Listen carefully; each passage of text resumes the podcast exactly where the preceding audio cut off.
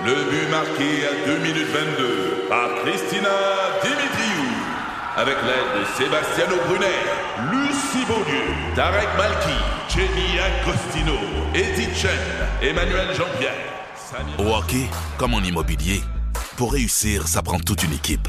Et avec vos 5000 courtiers Remax, la force du réseau roule pour vous. Remax est heureuse de s'associer à Martin McGuire et Danny Dubé pour vous présenter le tout nouveau balado Bon Match. Salut, je m'appelle Valérie Leboeuf. Ça fait près de 23 ans que je travaille à titre de journaliste dans une salle des nouvelles et l'actualité au fil des ans, je l'ai lu, je l'ai raconté, commenté et on s'habitue jamais dans ce métier-là à annoncer les drames vécus par des familles, même si ces familles-là, on les connaît pas vraiment. Depuis plusieurs mois, Montréal se retrouve à la une pour ces nombreux événements où des armes à feu ont été utilisées. Il y a des gens qui ont été tués, blessés, plusieurs victimes innocentes et on retrouve souvent des jeunes impliqués dans ces événements. J'ai eu envie de me rendre dans certains quartiers chauds de Montréal pour rencontrer des gens qui y vivent et d'autres qui travaillent directement sur le terrain auprès de ces jeunes. Et je parle en fait des travailleurs de rue. Qui sont-ils? Quel est leur rôle exactement? Est-ce qu'ils sont inquiets de la situation dans la métropole? C'est ce que j'aborderai dans cette série balado de quatre épisodes. Aujourd'hui, moi et mon collègue Mario G. Langlois, on vous invite à entrer dans le quotidien d'un travailleur de rue.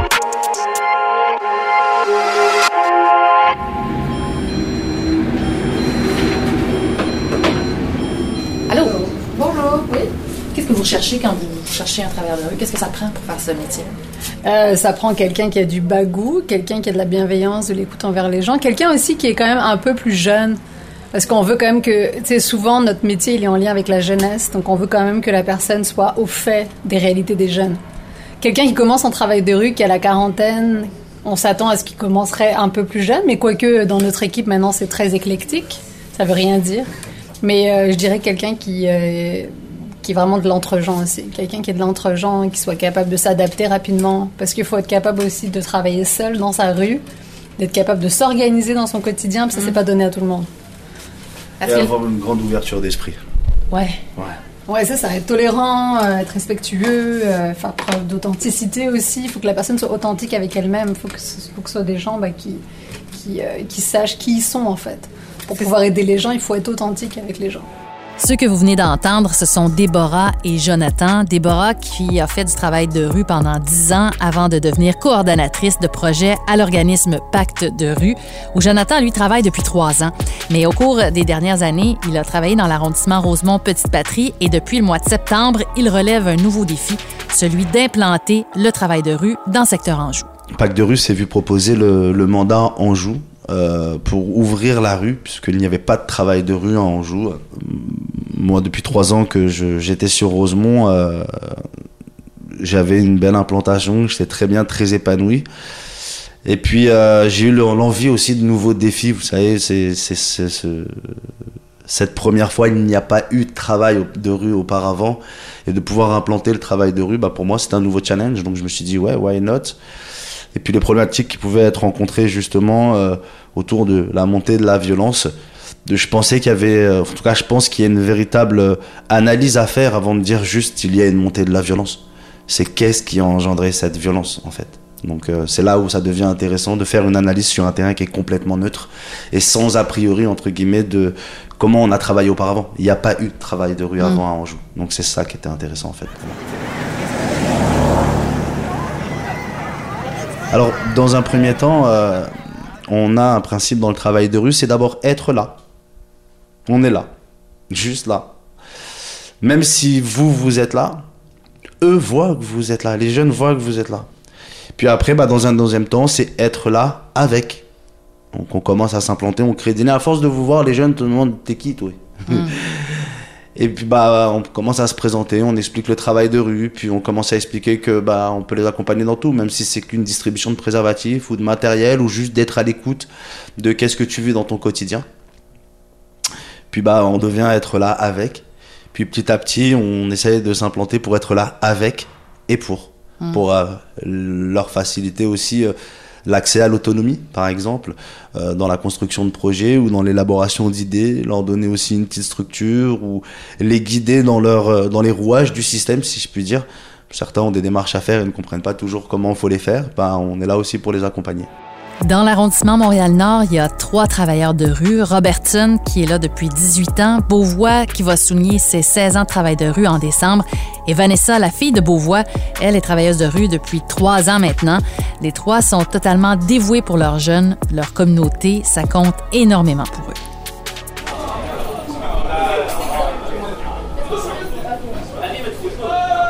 Qu'est-ce qui fait que les jeunes vous font confiance? Euh, je vous dirais notre, euh, notre sincérité, euh, notre naturel aussi, et puis la considération qu'on leur porte, qui est réelle. Et puis euh, moi, si je dois chicaner un jeune, je le chicane sincèrement. Je fais pas semblant, je j'ai pas peur de lui, je, comme j'évite pas de dire des choses parce que j'ai j'ai peur de perdre. Non, non, je te dis qu'est-ce qu'il en est, puis on travaille ensemble. Si je te parle, c'est pour ton bien on avance, puis c'est notre présence aussi. on est toujours présent, il y a quelque chose qui nous appelle, puis on est là. Comme on est présent, puis on est attentionné par rapport à eux, puis on les écoute réellement. Souvent, les gens, ils, les jeunes vont se prendre quelque part, puis on, leur donne un semblant d'écoute, alors que nous, on les écoute réellement, puis on prend le temps avec eux, puis on, on voit pas on voit pas on voit pas le jeune comme un jeune à problème on voit un jeune qui a des difficultés c'est pas la même chose c'est comme on, on, on voit pas quelqu'un comme exemple on dit pas lui c'est un alcoolique c'est un jeune qui a des problèmes d'alcool puis sachant toute la dimension parce qu'il y a d'autres aspects de sa vie qui sont positifs, puis c'est de parler de, du jeune dans son ensemble, puis là, on peut travailler avec. En fait, vous n'êtes pas dans le jugement, tu sais, comme d'autres adultes ou. C'est un jeune qui, qui, vit des problèmes, puis tout ça, ben peut-être que des fois, il n'ose pas en parler parce qu'il a peur de se faire juger aussi.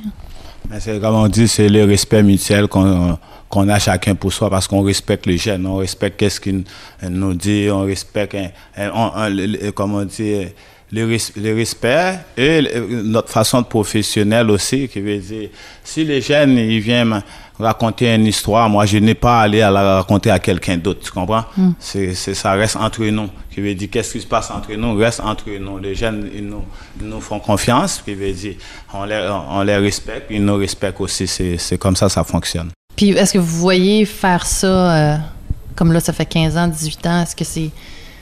Vous voyez faire ça pour toute votre vie ou à un moment donné, vous dites ça, ça va être trop lourd parce que ça arrête jamais? Non, mais comme on dit, un combat, c'est un combat. On est là pour se battre, puis on, va continuer le combat jusqu'à ce euh, qu'on voit le changement. Euh, une fois, moi, le changement est correct et je vois toutes mes jeunes sont corrects dans le quartier, so, moi, je m'en m'arrêterai.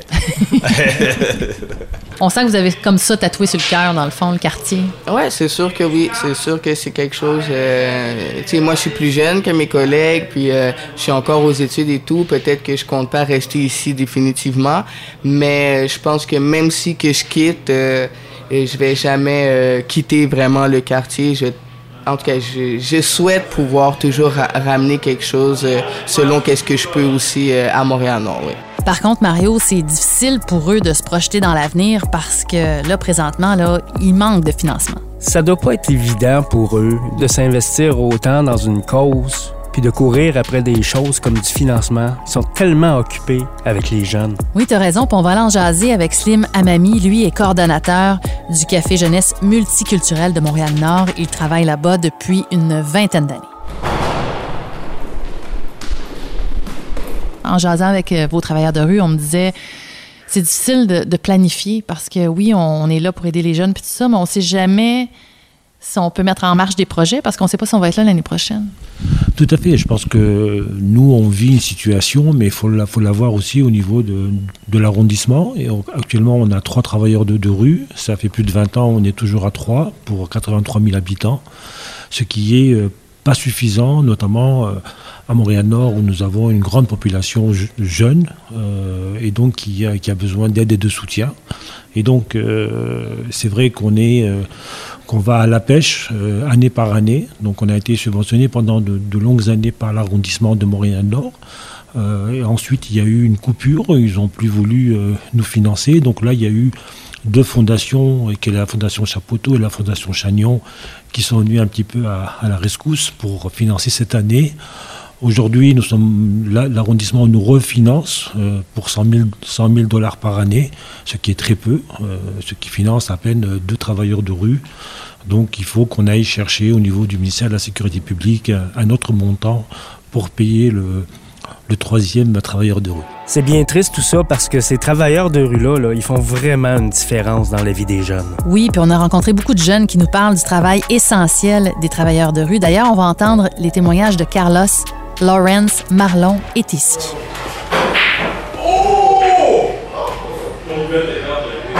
Qu'est-ce qui fait que c'est important leur travail? Ben oui, c'est très important parce que justement, ils, cherchent des alternatives pour les jeunes, justement, à moins traîner dans la rue, et à les aider à trouver un emploi, les, guider dans leur vie parce que des fois, tu sais, quelqu'un d'adolescent, des fois, tu sais pas trop où ce que tu veux aller.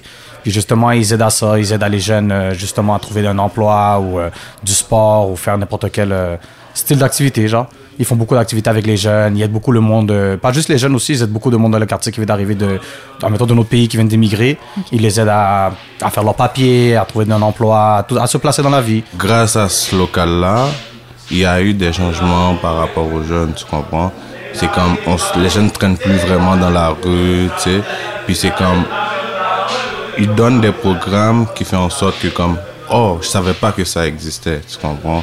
Oh, je savais pas que cet organisme-là existait qui pourrait m'aider à faire ci, tu comprends? Parce que dans mon bloc, le bloc que j'ai eu, il y avait des cafards. J'ai dû aller voir un autre organisme pour parler aux propriétaires. Maintenant, ils sont en train de faire les rénovations dans le bloc. Tu comprends? Donc ça, ce sont tous des affaires que comme, grâce à le local-là, on l'a eu. Donc on va dire que ouais, il y a un changement par rapport à comment ça c'était avant. C'est pas seulement important, je vais dire. Je vais dire que pour le moment, il y en a plusieurs d'entre nous qui, qui seraient en train de faire des affaires bizarres. Au lieu de ça, ils sont là, là, tu comprends? Parce que toi, de venir passer tes soirées ici plutôt que d'aller faire des niaiseries ailleurs, c'est ça dans le fond? Ben, il y a beaucoup d'entre qui le font, oui. Hmm. Oui. Et puis en plus, euh, au lieu d'avoir des bagarres entre nous, on chill plus ensemble, tu Mm. comprends? On fait des, plus, on dit des conneries, tu comprends? On s'amuse. Comme Vanessa, qui est travailleuse de rue, tu la vois comment? Tu, co- comme une adulte, comme une amie, comme euh, une grande sœur? Ou... Une adulte. euh, Une adulte.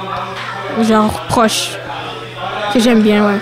Que tu, peux, tu serais pas gêné de dire euh, ce que tu vis, par exemple? Non. Puis tu sens qu'il n'y a pas de jugement? Euh, non. Elle est à l'aise. Elle est à l'écoute. C'est ça que j'aime avec elle. À Rivière-des-Prairies, avec une population de plus de 106 000 habitants, on y retrouve quatre travailleurs de rue, dont Bert Pierre, qui est là, lui, depuis une quinzaine d'années. Lorsque je vois ces jeunes-là, pour moi, c'est des jeunes de mon quartier. Euh, on va parler de jeunes criminalisés. Moi, je vois pas souvent des jeunes criminalisés.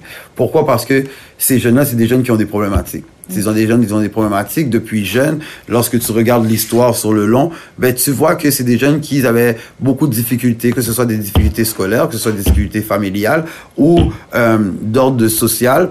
Ben, qui, puis ça s'est accumulé à travers le temps, puis ça les a amenés où est-ce qu'ils sont présentement. Donc quand moi je les vois je- et que je leur parle, je, je vois pas un criminel en face de moi. Je vois souvent un enfant, un jeune garçon, un jeune enfant. Souvent, il y a des fois je vais m'asseoir avec eux, je vais jouer au PlayStation avec eux, puis là des fois j'ai comme une distorsion dans mon cerveau parce que je me dis ah ouais, ça c'est le gars qu'on dit qui est un caïd, mais là je le vois puis il est tout calme, il est tout doux, puis il y a aucune once de de, de, de, de méchanceté ou de côté malin. Fait que j'arrive, moi je vois l'être humain derrière tout ça. Je fais que souvent on va me dire, mais tu t'assois avec eux, euh, tu vois, comme si c'était des gens qui étaient irrécupérables ou comme si c'était des gens que, comme si, qui avaient plus rien à faire avec eux, qu'on n'avait pas d'espoir de, de, de, de, que ça- des choses changent pour eux.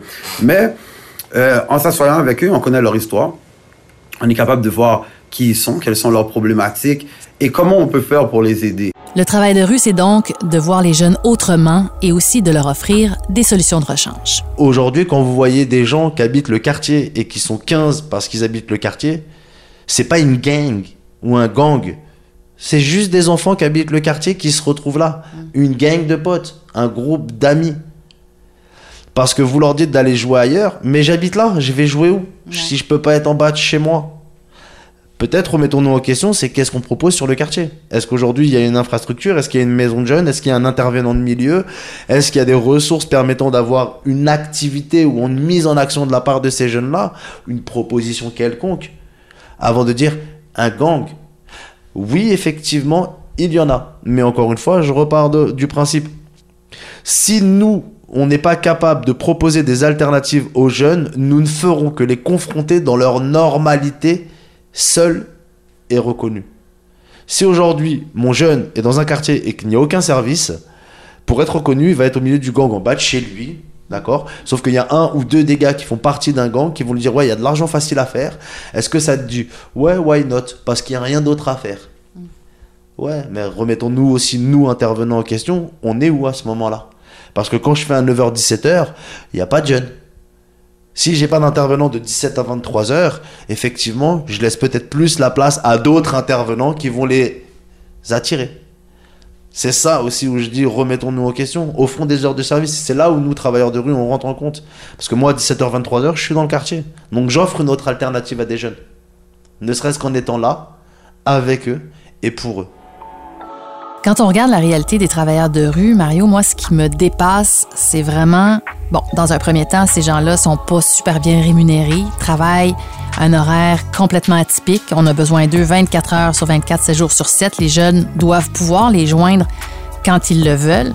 Il y a aussi le fait que ces gens-là doivent vivre ailleurs que dans le quartier où ils travaillent, parce que sinon, ils seraient toujours, toujours en poste. Ils se font interpeller constamment.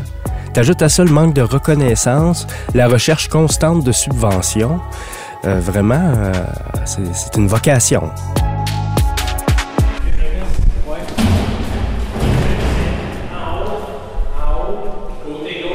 Ça arrive que vous vous faites réveiller la nuit ou le soir? ou- Tout le temps, 3 heures du matin, n'importe quelle heure, n'importe quand, dès qu'il arrive quelque chose, les jeunes nous appellent automatiquement. OK. Puis c'est-tu un appel que tu restes au téléphone ou faut que tu sortes de chez toi parce que tu n'as pas le choix d'aller le Ah, rejoindre? fois, on n'a on a, on a pas le choix de venir sur les lieux automatiquement dès qu'un jeune nous appelle qu'il y a un problème. Vraiment, si le problème est vraiment euh, grave ou quoi que ce soit, si on doit bouger euh, n'importe quelle heure, on se, on se réveille et on bouge.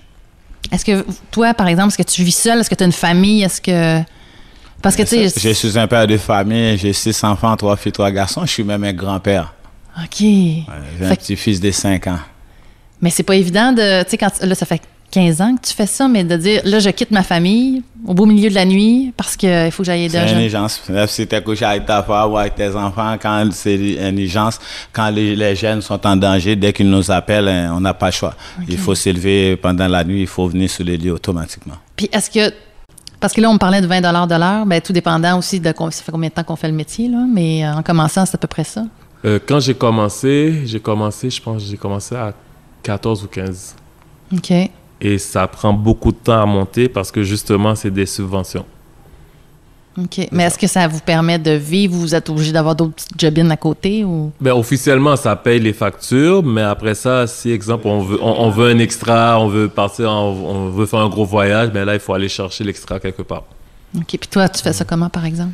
Euh, j'ai j'ai des petites entreprises que j'ai j'ai mis sur pied. Des fois, je fais aussi Uber, aussi Uber Eats, comme des petites livraisons, comme on s'organise. On s'organise, c'est vraiment ça. Mais c'est euh, le salaire permet de payer les factures, mais dès qu'on pense peut-être euh, peut-être comme d'autres métiers qui vont se dire, nous, on peut aller en voyage une fois par année, c'est il faut économiser, il faut, faut le planifier, non. Mm. Ça, c'est sûr, il faut le planifier. Ben, c'est sûr que souvent, on va faire plus. Tu sais, on part, nous autres, dans des camps de rupture pendant des 3-4 jours. Euh, quand on a des événements, puis tout, c'est toute la journée, euh, c'est les fins de semaine, les soirs. On- notre téléphone, justement, il est fourni euh, par l'organisme. Donc, euh, c'est quelque chose qu'on doit être euh, rejoignable 24 sur 7.